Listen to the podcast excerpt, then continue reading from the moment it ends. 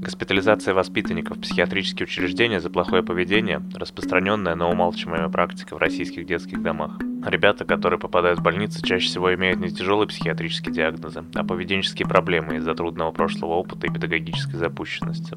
При этом такие госпитализации никак не помогают, а только вредят им, и порой вредят серьезно.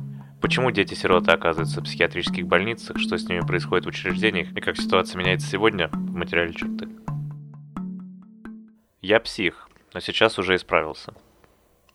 Когда Даня оказался у меня дома впервые, он ругался матом, обзывался, мог толкнуть или ударить, достать нож, облить кипятком.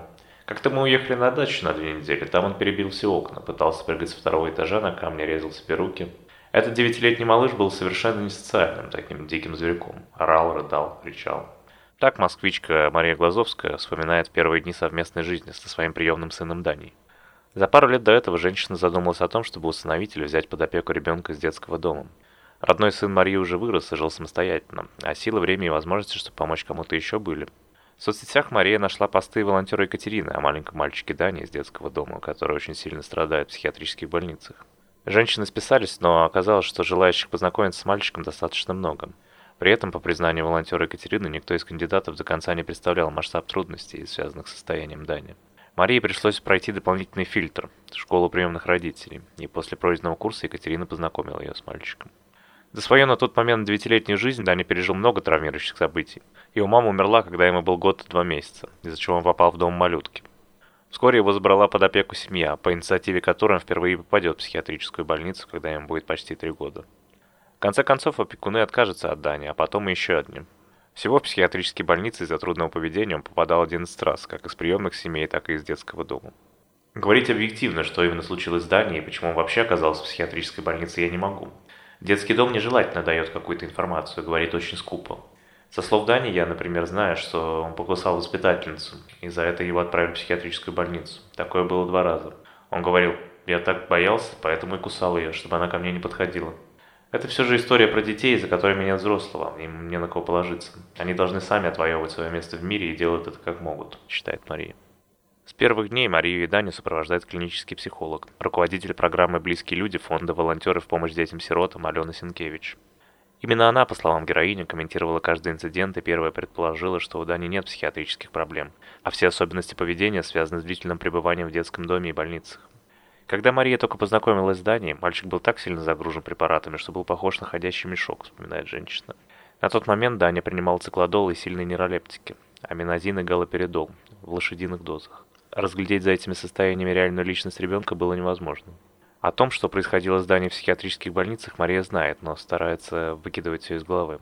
Она лишь скользь упоминает некоторые факты, например, как мальчику не давали писать. Он плакал и просил, а ему не разрешали, говорили писать в палате. Это что-то типа концлагеря. Сам Даня, по словам Марии, часто вспоминает о времени, проведенном в больнице. При личном разговоре мальчик смущается и почти ничего не хочет рассказывать, выдает воспоминания короткими обрывками. «Я особенно боялся уколов, меня аминозином кололи». Первый практически единственное, что говорит Даня. Ну давайте не будем про психушку, мне грустно очень сильно. Могу только про детский дом рассказать. Там у меня был друг один, Костя, приставучий такой. Все время спрашивал, как у меня дела, когда я куда-то уходил. Мы иногда играли, болтали о дельфинах. Я люблю дельфинов. Про них мне рассказала Тамара Витальевна, которая когда-то укусила, меня в психушку повезли. «А почему ты ее укусил, помнишь?» – спрашиваю я. «Я злился и боялся, сам не знаю чего. Психоз был. Я псих, псих. Но сейчас уже исправился».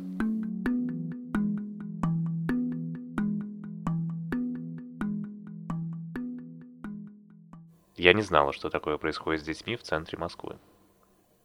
Екатерина познакомилась с Даней 4 года назад в московском детском доме, куда пришла работать волонтером.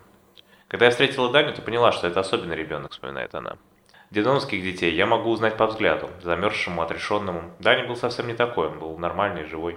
О том, что Даня постоянно госпитализирует психиатрические учреждения, Екатерина не знала. Просто однажды приехала на смену в детский дом, и ей сказали, что мальчика увезли в больницу. Она долго пыталась добиться разрешения на пропуск в учреждение, чтобы находиться в здании во время госпитализации. Когда она наконец попала внутрь, увиденное там ее шокировало. Сначала детей госпитализируют в отдельные глухие боксы-аквариумы. Кричи не кричи, стучи не стучи, ничего не слышно. В самом боксе только кровать и тумбочка, приколоченные к полу. Нельзя иметь ни личных вещей, ни продуктов, ни воды. Все выдается по расписанию в жестяной посуде, как в тюрьме, чтобы дети не могли нанести себе повреждений. В туалет нельзя ходить, только если будешь долбиться до последнего, описывает условия Екатерина. После одиночного бокса Даню переводили в общую палату, где лежали уже другие дети, в том числе с реальными психическими заболеваниями. Ребята, по словам волонтера, знают все названия таблеток, которые им дают, и как они действуют, от каких хочется спать, от каких чувствуешь вялость. Однажды я попросил у персонала сводить помыть Даню, вспоминает Екатерина. Нас вывели из палаты, открыли одну дверь, вторую, третью, четвертую, а потом закрыли в душевой и забыли про нас, оставив бесцветно, как в газовой камере. А там звукоизоляция, как будто ты бьешь в мягкую подушку, ничего не слышно. Мне кажется, дети сходят с ума от атмосферы в больнице, а не от реальных диагнозов. Я не знал, что такое происходит с детьми в центре Москвы. Даня единственный ребенок, с которым Екатерина лично прошла через опыт госпитализации. О других подобных историях она только слышала. Например, о девочке, которую после побега из детского дома поместили в больницу на обследование, а оттуда увезли в психиатрическое учреждение и выписали препараты. Выпускники детских домов, с которыми работала Екатерина, тоже рассказывали о приеме лекарств, причем как об обыденности. Они говорили, так мы все на галоперидоле. Видимо, психиатры при любых обращениях выписывают такие препараты, сгребая всех ребят из детских домов под одну гребенку – нет никакого индивидуального подхода. В здании больницы была похожая ситуация. Как-то он рассказал, что ночью из-под кровати вылезла какая-то рука. За это врач хотел увеличить ему дозу препаратов. «Ну, это были детские придумки, как мы раньше выдумывали про пиковую даму», — говорит Екатерина. Но то, что прощается семейным детям, от детей-сирот воспринимается как отклонение. По опыту Екатерины, проблемы госпитализации детей за трудное поведение в психиатрические учреждения находятся не на уровне детских домов, а на уровне медицины. О детском доме, в котором она работала, волонтер отзывается исключительно положительно и уверяет, что сотрудники знают каждого ребенка и его потребности, ни о какой жестокости речи не идет. Просто у сиротских учреждений есть внутренние регламенты. Если ребенок буйно себя ведет, нужно вызывать скорую. Приезжают врачи, забирают ребенка, и уже на уровне больницы начинается нарушение. Во время пандемии Екатерина сильно заболела коронавирусом и долго восстанавливалась. В этот период Мария как раз и забрала Даню к себе. После этого волонтер ни разу не была в детском доме и перестала работать в больнице с детьми. Все это меня буквально раздавило, сломало. Сейчас муж работает рядом с той больницей, где лежал Даня, и периодически просит меня заехать к нему. Но я даже мимо проезжать не могу, признается Екатерина. Как получилось, что дети направлены в психиатрические стационары без видимых на то причин? Из-за закрытости системы сиротских учреждений оценить масштаб госпитализации воспитанников за плохое поведение сложно. Но подобные инциденты часто становятся публичными и попадают в СМИ, и по этим публикациям можно судить о системности этого явления. Например, в декабре 2010 года в детский дом номер 19 Красногвардейского района Петербурга перевели 13 воспитанников из аналогичного, но расформированного учреждения в Московском районе. Через две недели четверо детей попали в психиатрическую больницу, как выяснилось позже, за плохое поведение. О ситуации стало известно только в марте 2011 года, когда 16-летний воспитанник сбежал из детского дома, увидев, что за ним приехала бригада санитаров. Он выпрыгнул из окна второго этажа, в чем был, в тапочках, футболке, спортивных штанах, и пришел к своей бывшей воспитательнице. Женщина обратилась к Светлане Агапитовой, которая тогда была уполномоченной по правам ребенка в Петербурге. В аппарате уполномоченные узнали, что у парня был сложный характер и плохая воспеваемость, что в детском доме ему поставили условия – исправиться за месяц. В итоге он был аттестован по большинству предметов и с поведением проблем не возникало. Но, несмотря на это, его все равно собирались отправить в больницу имени Скворцова-Степанова в воспитательных целях. Другие воспитанники детского дома также рассказали Светлане Агапитовой, что такой метод воспитания практикуется в учреждении постоянно. Как получилось, что дети направлены в психиатрические стационары без соответствующих записей в медкартах и без видимых на то причин? Почему директор социозащитного учреждения, являющийся законным представителем сирот, не знает, куда и за что увозят ее воспитанников? Комментировала тогда Агапитова. Но ни общественное внимание, ни обещание уполномоченной провести проверку ситуацию не изменило. Один из самых резонансных случаев в Москве произошел в середине апреля 2015 года. Выяснилось, что двое подростков из Центра содействия семейному воспитанию «Радуга» были госпитализированы в психиатрическую больницу номер 15. Один из мальчиков учился по коррекционной программе, но ни у кого из них не было психиатрических диагнозов и ментальных нарушений. После выписки один из подростков, 15-летний Г, обратился к своему бывшему воспитателю Юрию Казадаеву и показал ему снимки, которые сделал на свой телефон. На фото были дети в памперсах, привязанные к кроватям. Г также рассказал, что ему давали какие-то препараты. Делом тогда занимался адвокат Кирилл Венников, сам выпускник детского дома. Он рассказывал, что воспитанники жалуются на директора Центра «Радугу» Людмилу Соболев давно. Когда-то она руководила школой-интернатом номер 55 в Кузьминках и постоянно отправляла детей в психиатрическую больницу номер 15. А после того, как стала директором «Радуги», туда, по информации Венникова, стали попадать дети из этого учреждения. Адвокат обращался в Следственный комитет, Генпрокуратуру, Минздрав и аппарат уполномоченного по правам ребенка. Предварительные проверки показали, что ребят из «Радуги» госпитализировали за плохое поведение в карательных целях. Диагнозы им никто не ставил, врачи их не осматривали. Следственный комитет возбудил уголовное дело о незаконной госпитализации подростков и запросил данные о госпитализации всех пациентов за последние 10 лет, но санкций не последовало. Любовь Соболева до сих пор возглавляет Центр «Радуга». В 2022 году воспитанники Барнаульского центра помощи детям, оставшихся без попечения родителей, рассказывали журналистам, что их безосновательно отправляли в психиатрическую больницу. За шум в комнате после отбоя, походы на пляж во время согласованной с воспитателем прогулки, за конфликт в школе. Всего с 2010 по 2022 годы мы нашли в СМИ больше 10 таких случаев. В пресс-службе уполномоченной по правам ребенка Марии Львовой Беловой черте заявили, что за последние пять лет связанные с этой проблемой обращения поступали и крайне редко. В аппарате омбудсмена также отметили, что поместить ребенка на лечение психиатрического учреждения возможно только при наличии заключения психиатра, согласия законного представителя ребенка или самого ребенка, если ему исполнилось 15 лет.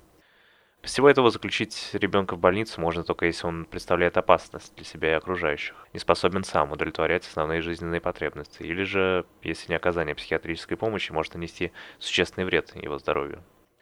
В этом случае госпитализация происходит по решению суда, куда обращается медицинская организация или прокурор. Как показывает практика, обычно госпитализация воспитанников сиротских учреждений в психиатрические больницы происходит незаконно. Однако до реального наказания ответственных лиц доходит редко, даже если заводятся уголовные дела. Как в 2015 году объяснял адвокат Кирилл Венников, виновных по таким делам практически невозможно привлечь к ответственности, потому что доказать незаконность госпитализации детей крайне сложно, особенно если у ребенка есть отклонения в развитии. За помощью по аналогичным делам к нему обращались и другие дети, но возбудить дело не удавалось. Ребятам боялись писать заявления, у них не было доказательств издевательств, кроме их рассказов. Согласно статистике Судебного департамента Верховного суда РФ, в 2021 году по статье 128 УК РФ, то есть незаконная госпитализация в медицинскую организацию, оказывающую психиатрическую помощь в стационарных условиях, не осудили никого. Все летом едут в лагерь, а я в психушку. Алене 36 лет. Она выпускница Московского детского дома. Когда ей было два года, ее маму лишили родительских прав. С насилием, признается девушка, она сталкивалась почти во всех учреждениях, в которых бывала. Если в детском доме было еще сносно, то в коррекционном интернате, куда ее перенаправили позже, жестокость была запредельная. Особенно со стороны старшеклассников, которые могли избить ночью, если дети не закрывали глаза.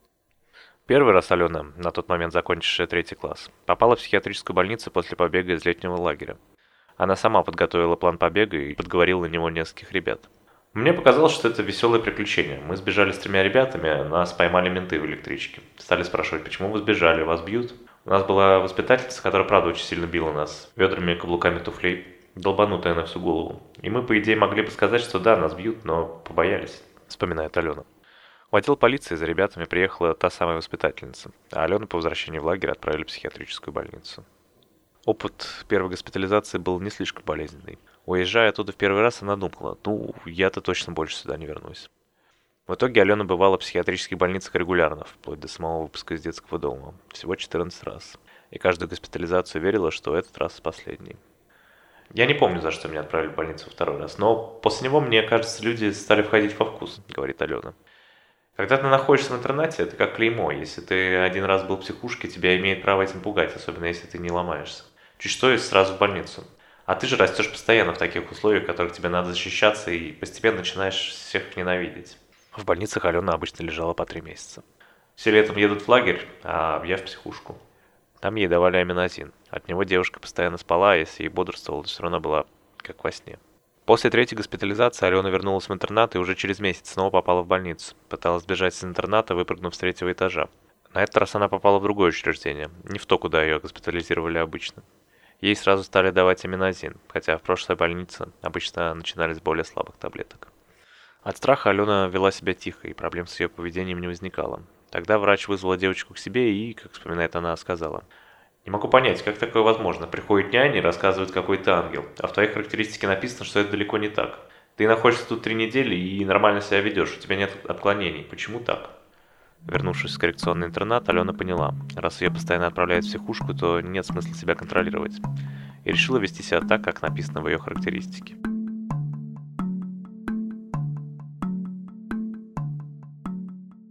Как работает система карательной психиатрии в детских домах? Руководитель программы «Близкие люди» фонда «Волонтеры в помощь детям-сиротам» Алена Сенкевич говорит, что поведение детей в сиротских учреждениях действительно может быть агрессивным и опасным для них самих и окружающих. Они могут ударить воспитателя других ребят, попытаться выпрыгнуть из окна, но все это, как правило, показатель не психиатрического диагноза, а педагогической запущенности, социальной неадаптированности из-за трудного жизненного опыта, в котором не было любящей семьи и значимого взрослого.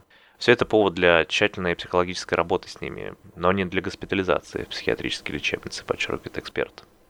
Дети с опытом сиротства могут проявлять жестокость, которая не характерна для домашних детей. Если домашнему ребенку в такой ситуации можно поставить диагноз психопатия, то у наших детей с опытом сиротства это может быть просто защитная реакция, объясняет Сенкевич. По словам доктора медицинских наук, президента Ассоциации психиатров и психологов за научно обоснованную практику Анны Портновой, персонал детских домов просто не обучен справляться с нежелательным поведением воспитанников. Кроме этого, учреждения часто сталкиваются с банальной нехваткой кадров, и следить за каждым сложным ребенком и оказывать ему должную персональную помощь просто некому. Сотрудники детских домов предпочитают работать с такими детьми по установленному и обработанному регламенту. Они вызывают бригаду врачей, которая сначала назначает ребенку лекарства. Если препараты не помогают, а так чаще всего и происходит, забирает его в психиатрическую больницу. Как отмечает Анна Портнова, лекарства, которые назначают детям в психиатрических больницах, действительно могут сделать ребенка более спокойным – но препараты не обучают детей, как себя вести, не выступают способом реабилитации и социализации. На детей без психиатрического диагноза, но с трудным поведением эти таблетки просто не действуют, дополняет коллегу Алена Сенкевич, потому что источник их проблемы в другом. У этих детей никогда не было такого взрослого, которому можно было бы доверять, и рядом с которым можно было бы чувствовать себя в безопасности. Психиатр все увеличивает увеличивает дозу препарата, и он снова не действует. В итоге все доходит до огромных доз, потому что, по сути, кроме лекарств, психиатр ничего сделать не может. Иногда, попадая в медицинское учреждение, дети встречают отличные от детского дома условия. Добрые нянечки другие дети вокруг какие-то занятия, терапия, рассказывает Анна Портнова. Все это в совокупности приводит к улучшению поведения ребенка и создает впечатление, что госпитализация идет на пользу, говорит эксперт. Поэтому такая форма помощи закрепляется. Чуть что, когда персонал детского дома не справляется, детей направляют в стационар. Но, подчеркивает Портнова, проблему поведения сложных детей это не меняет. Так было с 19-летним Артемом. Мать парня решили родительских прав, когда ему было 8 месяцев. Отец Артема торговал наркотиками, и когда его поймали, женщина взяла на себя вину и села в тюрьму. Первые воспоминания парня из детства, как его трехлетнего везут на старом сером вазике с запасным колесом, зайдя из дома малютки в детский дом. Артема отвели в группу, усадили на ковер перед телевизором и включили ему мультики. До 12 лет я был обычным ребенком, немного шебутным, но в целом обычным. Первый раз в Скворцово-Степаново я попал в 16 лет и отпраздновал там свое 17-летие. Меня забрали со школы прямо с уроков. Помню, был русский язык, мы сидели с лучшим другом за предпоследней партой и писали то, что говорил учитель, рассказывает Артем. В кабинет зашел социальный педагог и попросил подростка зайти к директору. Артем ответил, если директору что-то будет нужно, он подойдет ко мне и спросит. Когда социальный педагог зашла в кабинет снова, то получила такой же ответ. В третий раз она вернулась сотруднику полиции, который попросил Артема выйти на разговор. Парень ответил, что у него нет секретов от одноклассников, и он может поговорить с полицейскими в классе. В следующий раз зашел уже наряд полицейских. Они взяли Артема под руки и вынесли из кабинета. Все, что я успел сделать, это схватиться ногами за стул, поэтому вносили меня вместе с ним. До сих пор помню, как пел «Арабская ночь», пока меня выносили, вспоминает Артем. На полицейской машине Артема отвезли в приемное отделение Скворцова-Степанова. Только через полчаса до меня доперло, что я в дурке и останусь здесь недели минимум на две, говорит парень. В больнице все было стандартно. Приезжаешь в приемное отделение, тебе задают вопросы и отправляют в палату. Вся жизнь по расписанию, терапия, нейролептик, рисперидон. Познакомился там Артем и с ребятами с реальными диагнозами, и с теми, с кем тоже просто не справились с воспитателем. Причин, по которым Артема госпитализировали в больницу, не понимали ни воспитатели, ни другие ребята в детском доме. Когда парень пришел к директору учреждения, чтобы узнать, почему его отправили с Скворцова-Степанова, она, по словам Артема, просто ушла от ответа, сославшись на нехватку времени. Позже ему сказали, что директрисе школы просто не понравилось его слишком вызывающее поведение. Госпитализации Артема наказывали всего два раза. Первый раз на две недели, второй раз на месяц. Его поведение это никак не изменило. Я просто стал хитрее и научился понимать, когда стоит убежать, чтобы не попасть в дурку. Я не стал злее, наоборот, стал увереннее в себе, значит, я давлю на больное, раз со мной так поступает. В целом на госпитализацию мне было пофиг, рано или поздно же выпустят. Впрочем, благодаря собственному пофигизму ему удалось выйти из этих госпитализаций без особых травм. Сейчас Артем работает, живет с девушкой и занимается спортом. Как меняется ситуация? Сегодня в России, по сути, нет никакой системы контроля за сиротскими учреждениями, за соблюдением прав их воспитанников, хотя правозащитники долгое время настаивали на ее создании. В 2011 году в Госдуму был внесен законопроект об общественном контроле за обеспечением прав детей-сирот и детей, оставшихся без попечения родителей. В нем предлагалось создать механизм общественного контроля за соблюдением прав воспитанников детских домов, а контролирующим органом сделать общественные наблюдательные комиссии. Документ прошел первое чтение в марте 2012 года, а в июне Совет Нижней Палаты Парламента перенес рассмотрение законопроекта на неопределенный срок. В 2015 году Минздрав предложил создать в России новый институт общественного контроля, наблюдательной комиссии за психиатрическими учреждениями, но и эта инициатива не продвинулась дальше предложения. Также фонд волонтеров помощи детям-сиротам стал тесно сотрудничать с научно-практическим центром психического здоровья детей и подростков имени Галины Сухаревой, флагманом детской психиатрии в Москве. Специалисты фонда провели цикл семинаров для местных психологов, психиатров и социальных работников и планируют провести еще. Очень важно, чтобы в больнице были люди, которые понимают особенности детей с опытом сиротства, поясняет Сенкевич. Если у центра Сухаревой изменится представление об алгоритмах действий, то это может означать, что оно изменится у всех. Но процесс трансформации очень долгий. Как детям помогает реабилитироваться? Госпитализация – это дополнительный стресс для детей, и он делает психику ребенка более уязвимой. У таких детей в взрослом возрасте чаще возникает тревожное расстройство, депрессия, нарушение поведения, проблемы с алкоголем. Алена Сенкевич, дополняя коллегу, отмечает, что дети на тройной дозе аминозина и галоперидола не могут развиваться не только академически, но и не способны к нормальной социализации, к базовому познанию мира. Для них это как будто состояние постоянного тотального наркоза. При реабилитации такого травмирующего опыта необходимо установление личного эмоционального контакта с каждым ребенком и проведение с ним психологической работы по преодолению этого опыта, говорит Алена Сенкевич. В некоторых случаях важно устанавливать отношения с кровными родственниками, помогать создать э, поддерживающую обстановку в социальных учреждениях, которые посещает ребенок. Если вы бывали в интернатах, то видели, что их основная занятость в том, что они делают аппликации каких-то безумных гигантских лебедей из бумаги. Для чего это, задается вопросом эксперт. Нужно социализировать детей, выводить их, интегрировать в общество, чтобы они учились в обычных школах, имели возможность жить в сопровождении вне стен интерната. Но идеальный вариант – это понимающая приемная семья, которая при поддержке специалистов будет помогать ребенку реабилитироваться. Важно держать в голове, что травма может быть настолько сильна, что ничего не сработает и не поможет, предупреждает Сенкевич. Но это не значит, что не нужно пробовать. И чем более сплоченно вокруг приемных родителей ребенка работает команда помогающих специалистов, тем больше шансов на успех. Во время работы с Марией и Даней Алена Сенкевич познакомила их с Анной Портновой. Психиатр впервые предложила снижать дозировку назначаемых мальчиков препаратов, а в будущем, может быть, и совсем отказаться от них. Это значительно пошло ребенку на пользу. Он, по словам приемной матери, стал постепенно раскрываться, становиться все более контактным. Если раньше он спал все время, то сейчас он спит нормально, как все люди. Раньше он вздрагивал, всего боялся. Когда я закрывала книгу, он закрывал лицо руками и говорил «не бей меня». Сейчас этого нет, он стал доступен для разговора. Если бы он был на препаратах, то никакая социализация бы ему не помогла. Это же были огромные дозы, невероятные, говорит Мария Глазовская. Кроме того, с мальчиком регулярно работал психолог. Были у приемной матери и ошибки. Например, пару раз Мария обливала Даню холодной водой за плохое поведение по рекомендации детского дома. Как он орал. Потом он рассказал мне, что в детском доме другие дети его засовывали лицом в холодную воду и топили какой-то момент я его прижала к себе, я плакала, и он плакал, и сказала, Данечка, я тебе обещаю, больше никогда этого не будет. Я поняла, что тебе просто страшно. Он всхлипывал, ничего не говорил. А вот недавно он мне рассказал, что он очень боялся, что я его утоплю, признается Мария.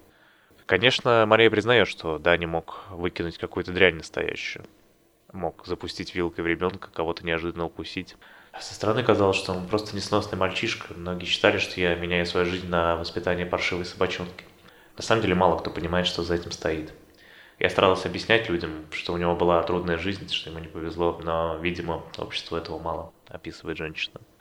Все это время с ней работала Алена Сенкевич, в том числе, когда Мария отчаялась и думала о том, чтобы вернуть Даню в детский дом. Она как-то правильно со мной разговаривала и все время меня утешала. Я чувствовала, что у нас есть кто-то, кто может разделить все это со мной. Говорю, и слезы наворачиваются. Столько мы за этот год прошли. Сейчас Даня увлекается музыкой, занимается на барабанах и пишет рассказы. Дома Мария проходит с ним всю школьную программу. За год мальчик дошел до уровня второго класса, выучил буквы, научился читать и писать. У него появляются друзья, хотя и очень временные. Даня быстро рвет отношения со всеми, любой спор сразу вызывает у него агрессию. Но это все равно огромный скачок для него. Еще год назад, объясняет Мария, Даня даже не мог гулять с кем-то на детской площадке. Несмотря ни на что, детскому дому Даня, по словам приемной матери, благодарен и вспоминает его с теплом и любовью, как свою первую семью. Вы прочитали текст Светланы Бураковой, редактировал его Дмитрий Сидоров, зачитал тоже Дмитрий Сидоров. Спасибо, что дослушали. Обязательно подписывайтесь на нас э, в Телеграме и э, на страницу нашего подкаста на подкаст-платформе. И э, слушайте нас еще, и до скорых встреч.